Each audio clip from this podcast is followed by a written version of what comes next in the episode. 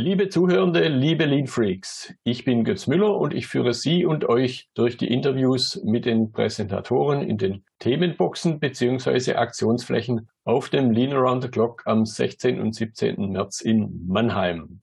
Heute geht es nochmal um das Thema Ergonomie und Arbeitsplatzgestaltung. Da habe ich den Steffen Rast bei mir im Gespräch und den Andreas Buchmann. Steffen Rast hat über 20 Jahre Erfahrung in dem Kontext, ist Fachbereichsleiter für Ergonomie. Andreas Buchmann trägt die fachliche Verantwortung für eine MTM-Softwarelösung. Guten Tag. Hallo, hallo. Ja, schön, dass es heute klappt. Ich habe schon kurz ein paar Stichworte zu Ihnen gesagt. Einsteigen möchte ich mit der Frage, warum ist Ergonomie einerseits und effiziente Arbeitsgestaltung, Arbeitsplatzgestaltung kein Widerspruch? Die Frage ist, äh, denke ich, eine sehr ergonomielastige Frage.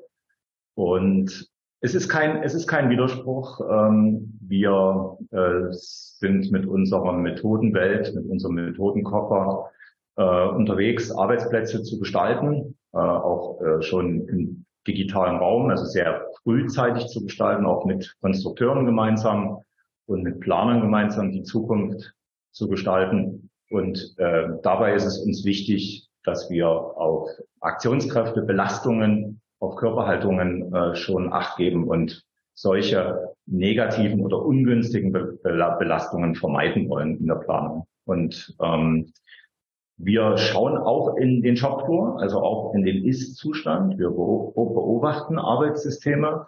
Wir beobachten den Mensch, äh, der bei uns im Mittelpunkt steht. Wir, wir schauen uns auch die Führung an weil das sind alles wesentliche Dinge, um ganzheitlich dort äh, die Arbeitssysteme äh, im Griff zu haben. Ähm, und dabei helfen uns unsere MTM-Methoden. Es hilft, äh, es hilft dabei, ähm, dort zum Beispiel Prozessbausteine nennen wir das. Das heißt, wir können dort äh, mit unseren Standardprozessbausteinen eine, eine Zeit äh, bestimmen. Das heißt, wir, haben, wir nennen das dann Time Measurement Unit. Also das ist eine kleine Zeiteinheit.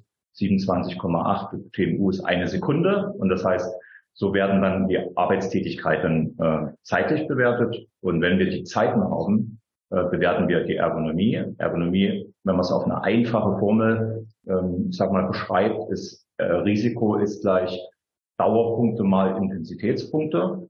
Und für die Dauerpunkte ist die MTM-Methode wichtig, damit wir die Zeiten dort haben, dynamische oder statische Zeiten. Und für die Intensität haben wir ein Ergonomiewerkzeug, ein Ergonomieverfahren, das heißt EAWS, Ergonomic Assessment Worksheet. Das hat sich jetzt als internationalen Standard herausgearbeitet, äh, wird branchenübergreifend verwendet. Dafür gibt es auch unsere Software, Tycon, die wir dort verwenden. Und wir können dann äh, dieses Risiko bewerten, indem wir diese Dauerpunkte mal den Intensitätspunkten multiplizieren und haben sofort äh, bezogen auf eine Schichtlänge das Risiko für die Mitarbeiter. Und dafür gibt es sehr viele Normen, äh, sehr viele weitere Methoden, die wir anwenden. Ähm, äh, auch das Thema Lean spielt bei uns eine große Rolle. Also die ganze Lean-Methoden, auch das Thema äh, oder die, die Thematiken äh, Ablaufarten. Äh, also REFA ist für uns ein, ein, ein wichtiger Bestandteil in unserem Methodenkoffer, den wir verwenden für unsere tägliche Arbeit. Somit spannen wir den Bogen von der sogenannten Zerlegeanalyse über die Simulationsanalyse, über die Planungsanalyse bis hin zur Ausführungsanalyse und nehmen somit alle Funktionen mit im Unternehmen vom Konstrukteur über den Planer bis zum KVP-Menschen, also kontinuierlichen Verbesserungsprozess, die Führungskraft und natürlich den Mitarbeiter, der bei uns da im Mittelpunkt steht, weil wir wollen, dass er lange gesund bleibt und dass er nicht Muskel-Skeletterkrankungen oder sogenannte RSI-Syndrome, also Karpaltunnel zum Beispiel, äh, sowas von seinen, seiner täglichen Arbeit damit erleben muss oder ertragen muss. Ja, ich sag mal, ähm, mit, mit MTM, für die, die MTM kennen, für die ist, äh, ist es meist ein gutes Tool. Denn MTM ist eine sehr genaue Methode zur Ermittlung von äh, Zeiten, seien es Vorgabe, Planungszeiten. Meist wird dann das Thema Ergonomie äh, einfach vernachlässigt. Also man, man, man versucht dann das Thema Zeiten äh, äh durchzudrücken, auf Biegen und Brechen. Und dabei geht der Part der Ergonomie doch massiv nach unten.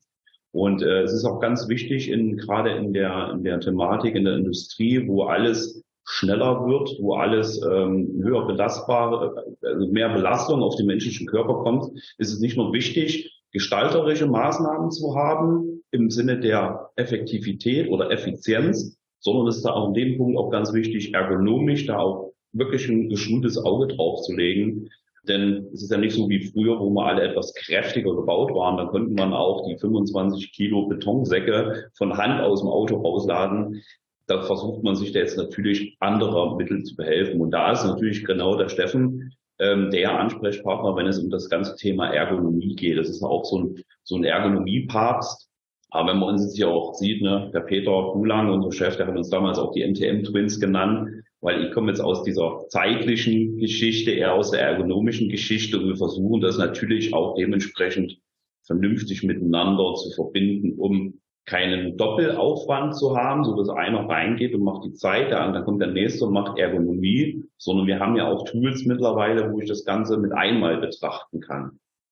Ja, das bringt mich ein bisschen zu meiner nächsten Frage und Sie haben natürlich schon die ein oder andere Antwort fast schon gegeben. Ich möchte es nur ein bisschen nachbohren im Sinne von, welche Konsequenzen ergeben sich, wenn ich das eine oder das andere vernachlässige? Sie hatten es schon ein bisschen angedeutet. Ich glaube, man könnte es noch ein bisschen vertiefen. Wie schon äh, angesprochen, der Fokus auf das Thema Zeit ist bei vielen noch sehr, sehr intensiv. Also es wird immer auf die Zeit geachtet. Man versucht dann dementsprechend, es gibt dann Vorgaben von oben her, wir müssen hier noch Potenzial holen, Vorgaben jedes Jahr mindestens fünf Prozent Ratio zu bringen.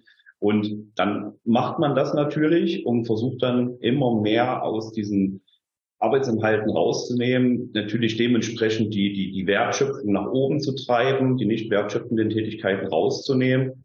Und da ist es dann der Fall, dass man dann so eine massive Belastung hat, dass selbst mit MTM haben wir eine 100% Normleistung. Das heißt, dass ein, ein, ein Mensch, der diese Tätigkeiten durchführt, soll er acht Stunden ohne Ermüde, äh, äh, Ermüdungserscheinungen durchführen können.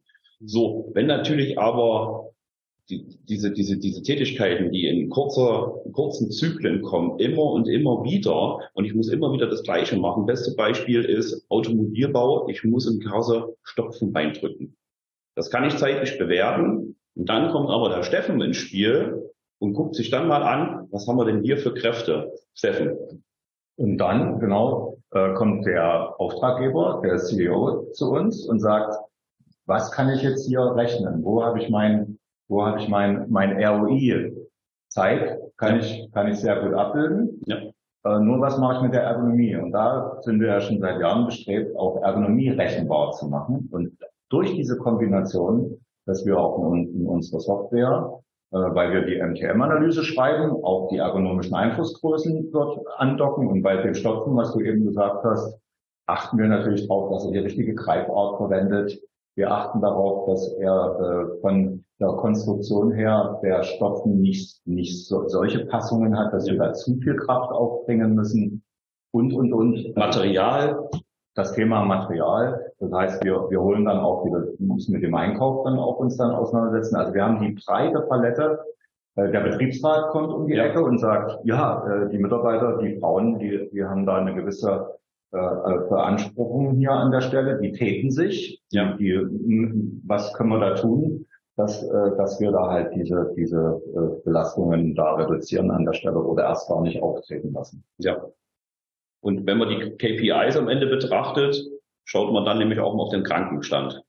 Wie sieht es mit dem Krankenstand aus? Ne? Und der sollte dann natürlich dementsprechend unten gehen. Wenn ich noch ergänzen darf ähm, zu dem Thema KPIs. Wir haben jetzt mit zwei Firmen, sind wir ganz stolz, dass wir jetzt den Ergonomie-Punktwert, den ERWS-Punktwert jetzt in Euro umrechnen. Wir haben ein Kostenäquivalent äh, wo wir dabei sind, äh, äh, das dann auch nochmal, die Mathematik ist nicht so einfach. Mhm. Und es gibt auch Firmen, zum Beispiel Volkswagen, die da auch sowas ähnliches aufgebaut haben und auch schon sehr viel geforscht haben auf dem Gebiet. Das heißt, wenn wir mal sagen können, mhm. dass äh, ein ERWS-Punkt in der Branche XYZ äh, so und so viel Euro kostet, dann wird Ergonomie berechenbar. Und dann ja. sind wir auch an dem Punkt, dass wir nicht nur über Soft Facts sprechen, ja. sondern dann auch, dass es dann auch wirklich ein Hard Fact wird. Jetzt hatten Sie in Ihren Erzählungen, möchte ich es nennen, hatten Sie schon einige Personenkreise bis hin zu, zum Beispiel zu einem Betriebsrat genannt. Und da habe ich jetzt rausgehört, im Grunde könnte fast jeder auf Ihre Themenfläche kommen, weil es jeden in irgendeiner Form betrifft, entweder selber persönlich oder weil er halt auf einer betriebswirtschaftlichen Ebene mit den Themen umgehen muss. Und was ich jetzt gern zum Schluss noch ein bisschen vertiefen möchte, noch ein bisschen mehr Interesse wecken. Was können denn die Besucher dann konkret bei Ihnen erwarten? Es ist ja nicht von der Bühne runter ein Vortrag, wie wir es auf der Hauptbühne beim LATC haben, sondern wir haben diese einzelnen Themenboxen, wo natürlich jeder, jede Präsentatorengruppe, in, in Ihrem Fall zwei Personen, natürlich viel freier sind in der Gestaltung. Also die Frage, was können die Besucher Ihrer Themenbox, Ihrer Aktionsfläche erwarten? Ja, also was, was, was, was uns betrifft, wir sind ja, wir wollen das alles sehr praxisnah gestalten. Das zum Ersten. Das heißt, dass wir nicht bei einem Vortrag einfach bloß ein bisschen was erzählen. Ähm, es wird so sein, dass wie, also die Besucher, die zu uns kommen, die kriegen was zu tun. Na, also das ist jetzt nicht nur, dass wir uns hinstellen und wir gucken mal zu und alles ist schick.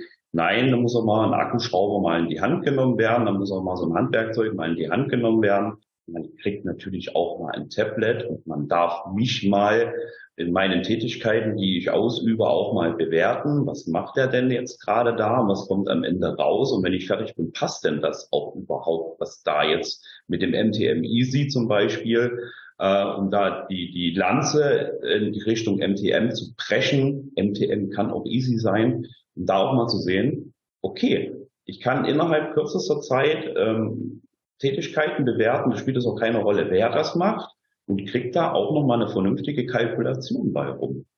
Und was den Steffen betrifft, ja, Steffen? Ja, dann würde ich sagen, lass dich überraschen. Nein, lass dich nicht überraschen. ähm, wir haben natürlich auch ein kleines Programm, äh, das heißt, was sehr praxisnah auch ist. Wir haben dieses Bullauge, also dieses, mhm. diese Tür von einer Waschmaschine.